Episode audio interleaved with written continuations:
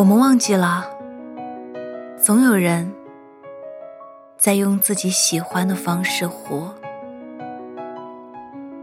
下午三点五十八分，在纠结了二百七十四分钟之后，我人生中第二十四次剪短发失败。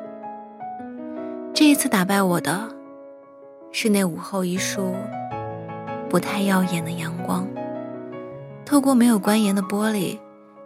落到我正披着头发的肩膀上面，那一瞬间，我突然有点害怕。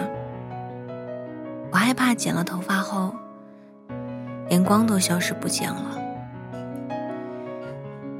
听起来是不是有些可笑？但是你看，我就是这么一个彻头彻尾的胆小鬼。年前的时候。闺蜜从北京回来，在被疫情隔离在家的前一天，我们见了一面。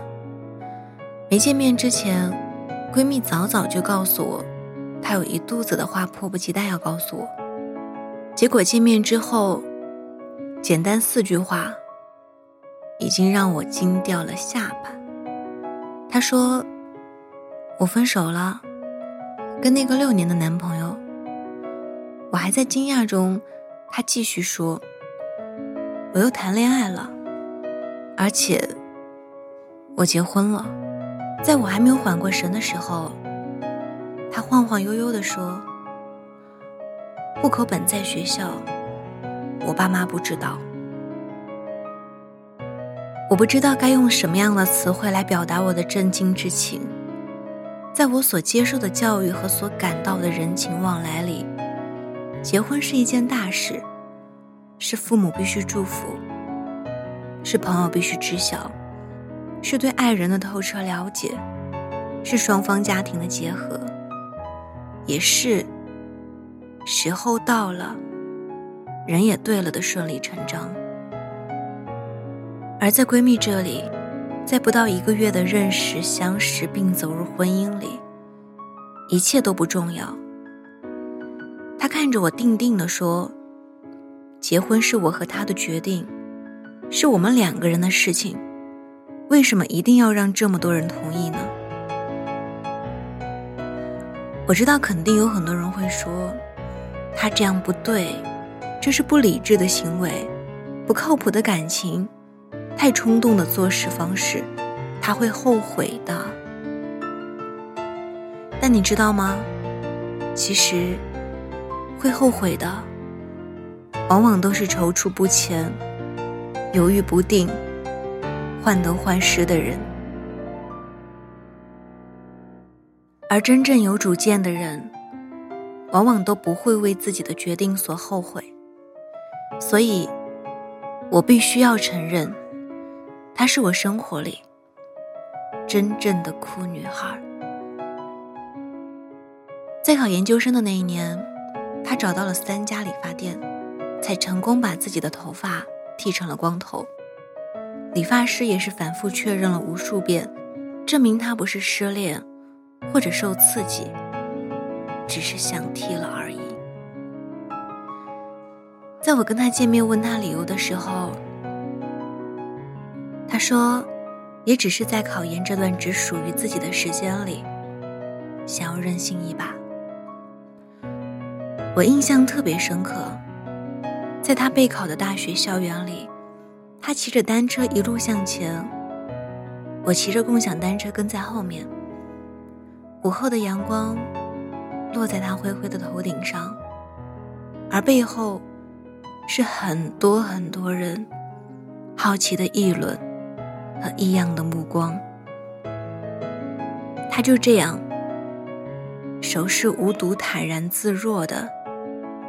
穿梭在这片目光里，他真的什么都看不见，听不到。我突然明白了，看得见这片目光的，是我这种在意别人目光的人，而他因为不在意，所以真的看不到。我为他感到骄傲，同时也深深的羡慕着我羡慕他独立自主的勇气，羡慕他敢爱敢恨的自由，羡慕他不与世俗同流的孤勇。人生在世，我们总是在为别人而活，为别人的目光而活，为条条框框的规则而活。我们忘记了，总有人在用自己喜欢的方式活。不是所有的爱情都要经过时间的检验。你是否快乐？你是否满足？你是否幸福？才是影响你选择的唯一标准。快乐的方式不止一种，谁都是造物者的光荣。不用闪躲，为你喜欢的方式活，去用力生活吧，去放肆微笑吧。没有人有权利对你指手画脚。希望我第二十五次剪短发会成功。你呢？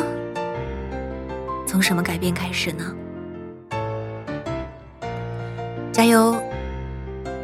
我们一起努力。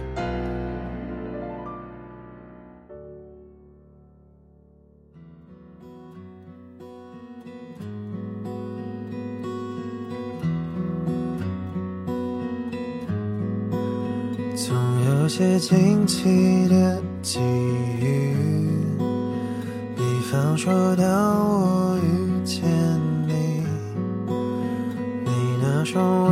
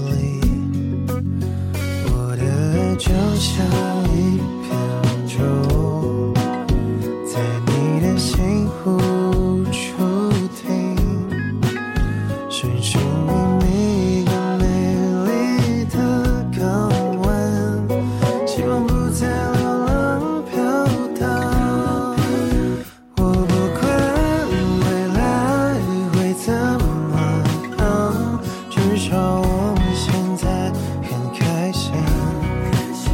我不管结局会怎么样至少想念